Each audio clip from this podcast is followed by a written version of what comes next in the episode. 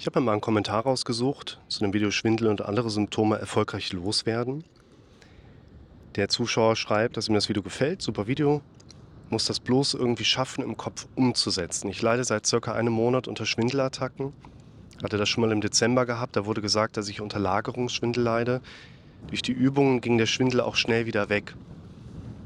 Vielleicht hier ganz kurz, wenn man einen Lagerungsschwindel hat, der durch Übungen wieder beeinflussbar ist oder revidierbar ist, ne, dass er sich so ein bisschen zurückbildet, dann haben wir aller Wahrscheinlichkeit nach einen Befund vorliegen, wo es sich um Ohrsteinchen handelt. Das sind kleine Bestandteile, die zum normalen Hörgleichgewichtsorgan dazugehören und durch Prozesse, die man noch nicht so ganz verstanden hat, letztlich, dass sie sich in einer quasi Position in der Gleichgewichtsschleife befinden, wo sie eigentlich nicht hingehören. Und wenn die dann ein, eine Reizung an bestimmten Sinneszellen verursachen können, wo eigentlich keine Steinchen sein sollten, dann kann dieser Lagerungsschwindel auftreten. Und wenn man die Schleuderübung machen kann und der Schwindel geht wieder weg, dann ist es eigentlich dieser Prozess, dass man die Steinchen wieder aus dem Bereich herausbringen kann, wo sie nicht hingehören. Und das ist schon mal ganz gut. Diese Ohrsteinchen, die können quasi, ich sag mal ganz grob so ab 30 kann da jeder von betroffen sein, dass es mal passiert. Und dann ist natürlich ein wichtiger Punkt, diese Übungen mit anzusetzen, regelmäßig zu machen. Der große Kampf ist eigentlich immer der, dass unser automatisch dramatisch denkendes Gehirn dann immer gerne auch die Idee mit reinbringt, was ist, wenn es doch ein Hirntumor ist, wenn es was Schlimmes ist, was ist, wenn. Das hält mich vielleicht davon sogar ab, dann die entsprechenden Übungen zu machen. Und deshalb ist das schon mal ein gutes Zeichen, dass es hier schon mal funktioniert hat. Vor einem Monat war der Schwindel plötzlich wieder da. Ich war bereits bei mehreren Ärzten gewesen, Neurologe, HNO, Frauenarzt, Hausarzt, MRT durchgeführt, jedoch ohne Befund. Das ist schon mal gut. Doppelt gut, weil ärztliche Abklärung ist erfolgt und es ist gut, dass quasi in der ärztlichen Abklärung kein Befund herausgekommen ist. Ich bin total verzweifelt und habe das Haus schon lange nicht mehr alleine verlassen. Mein Körper ist total schlapp und ich habe das Gefühl, dass ich spinnen würde und dass keiner mich ernst nimmt. Ich habe das Gefühl, ohnmächtig zu werden und sehe alles verschwommen. Ich weiß einfach nicht, wie ich das wegkriegen kann, damit ich wieder normal leben kann. Eine Sache, damit ihr nochmal meine Herangehensweise auch reflektiert bekommt und versteht, was mache ich jetzt in so einer Situation, ist ein übergroßer Teil der Dinge, mit denen ich zu tun habe im täglichen Praxiskontext, baut darauf auf, dass die Menschen vollkommen gesund sind und sich aber nicht so fühlen. Und Gesundheit ist damit verbunden, dass unser Kopf uns Gedanken anbietet, die wir als negative krankhafte Bewertung identifizieren können, diese stehen lassen, unserem Gehirn damit quasi auch eine Grundlage geben, beim nächsten Mal vielleicht sogar noch ein Stückchen schlimmer, schlechter, gefährlicher über Sachen nachzudenken. Und dann kann sich das auch immer weiter so hochschaukeln.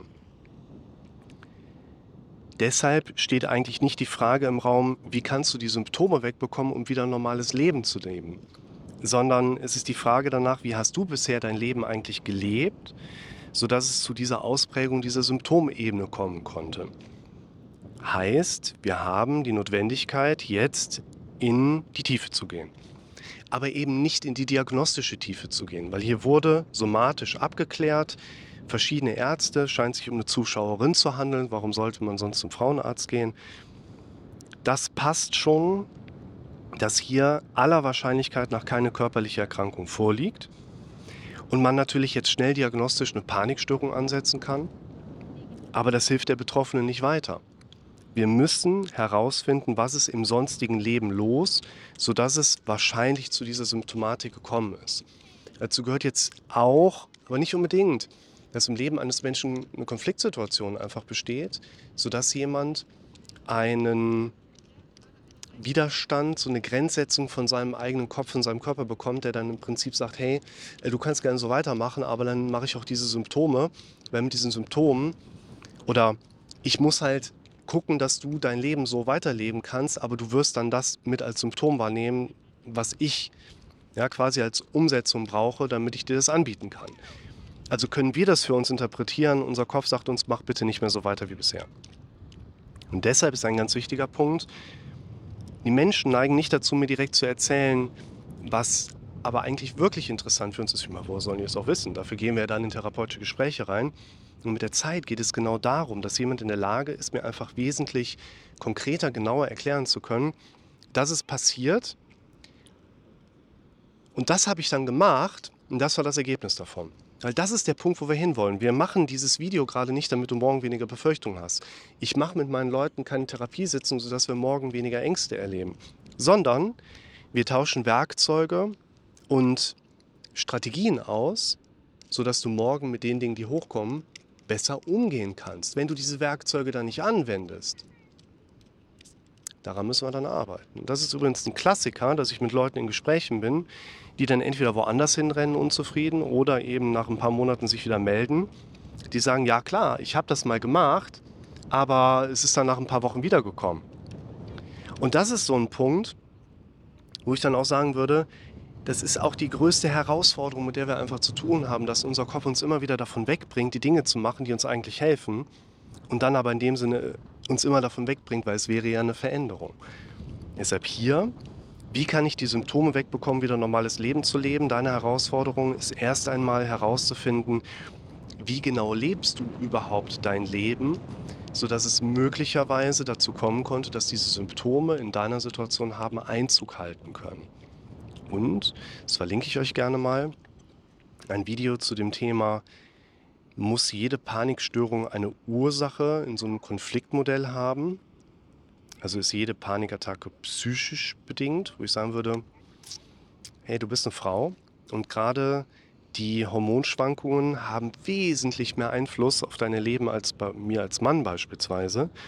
Und es kann zum Beispiel hier zu Schwindel, im Prinzip auch Lagerungsschwindel gekommen sein, der vielleicht gar keiner war.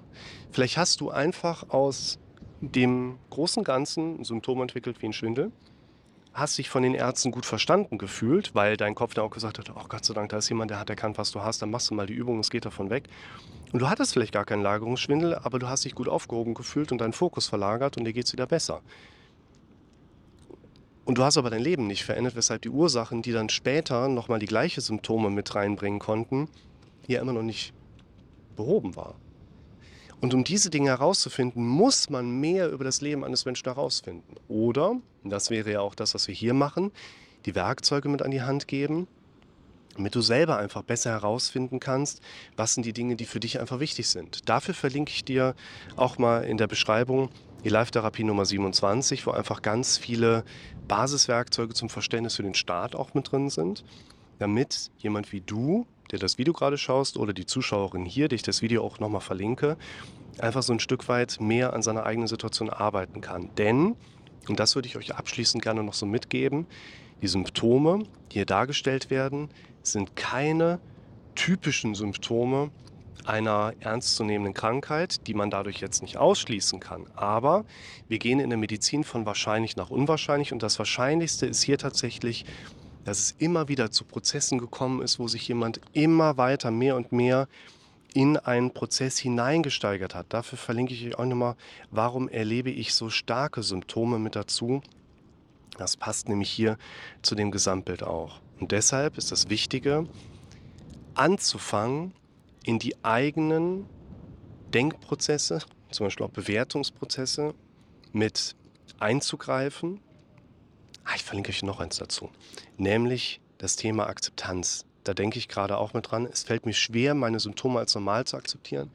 Das ist nämlich unweit von hier entstanden. Und dieses Modell ist für uns deshalb ganz interessant, weil nochmal diese Schwierigkeit auch aufgezeigt wird, im eigenen Denken Dinge zu verändern, weil unser Kopf eben Meister darin ist, uns Sachen vorzugeben, die wir glauben. Man sagt ja gerne, glaub nicht alles, was du denkst. Das Problem ist aber, unser Kopf kann nicht nicht glauben, was unser Kopf gerade vorher noch gedacht hat, weshalb es umso wichtiger ist zu lernen, in das eigene Denken einzugreifen.